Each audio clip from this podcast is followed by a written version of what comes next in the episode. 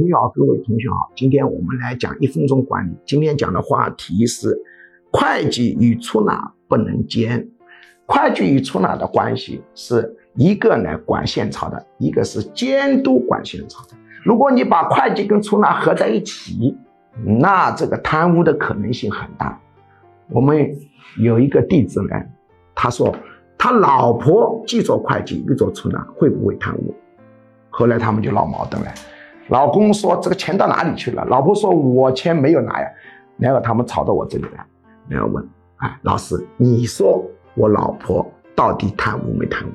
然后我的回答说：“你们都出纳跟会计兼了，这个你老婆到底贪了钱没贪钱？我也不知道。要注意啊，即便是老婆出纳会计都不能兼，兼了以后，根据我的经验，起码百分之五十的夫妻关系闹翻。”最后连老公都闹不清楚钱到底是多少。